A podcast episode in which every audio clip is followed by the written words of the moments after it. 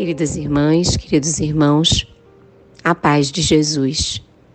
Aqui é Luziane Bahia e está no ar mais um podcast Café com o Espiritismo. Jesus, diante de Pilatos, foi questionado acerca da verdade. Jesus manteve-se em silêncio. O espírito Neio Lúcio e o espírito Joana de Ângeles afirmam nas suas obras que naquele momento em que Jesus foi questionado acerca da verdade, ele teria respondido de que a verdade pertence a Deus, está em Deus, são as suas leis. Deus é a totalidade, portanto, abarca a verdade. Nas nossas relações, na convivência, de que forma lidamos com a verdade? A verdade apresenta-se sobre um único prisma? Será que na convivência, nas relações, desejamos impor a nossa verdade? Ou quando sabemos acerca da verdade dos fatos, de que forma agimos? Utilizamos a verdade que dispomos para ser instrumento de luta, de revolta, de imposição, de subjugação. O Espírito Joana de Ângeles, no livro Vida Feliz, psicografia do médium Divaldo Pereira Franco, na mensagem 143, reflete sobre a verdade. Diz a benfeitora: ser amigo da verdade, sem a transformares numa arma de destruição ou de ofensa.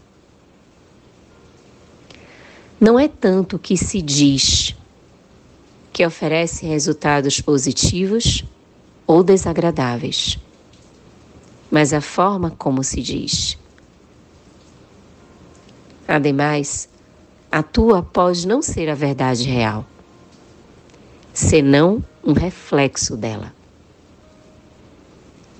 E mesmo que o fosse, não estás autorizado a esgrimi-la com finalidades perturbadoras. Antes de assumires a postura de quem corrige e ensina com a verdade, coloca-te no lugar do outro, aquele a quem te irás dirigir e a consciência te apontará o rumo a seguir e a melhor maneira de te expressares. Diante desse convite da benfeitora, nós podemos lembrar da própria divindade, de como Deus instrumentaliza a verdade para chegá-la ao nosso encontro. O próprio Jesus, governador do nosso planeta, que tão didaticamente, sob a sua regência, advém as três revelações. E com muito cuidado, com muito amor, com muito carinho, com muita proteção, desmembra esta verdade nas três revelações, para que ao tempo da maturidade, da consciência da humanidade, pudesse esta humanidade ter acesso à revelação das leis de Deus.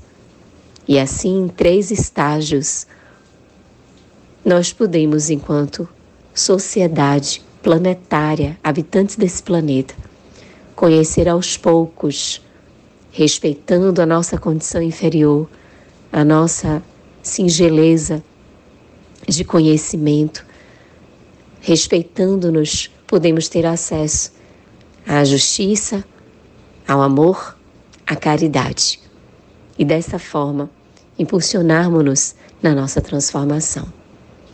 Então, também nós, nas convivências, nos relacionamentos, nas oportunidades que tivermos de instrumentalizarmos a verdade, façamos com muito apreço, com muito cuidado, tendo a consciência de que somos instrumentos no momento exato da divindade, para que a verdade possa vir sem vícios, sem máculas, sem faltas transparente, como advém da fonte inexaurível de amor.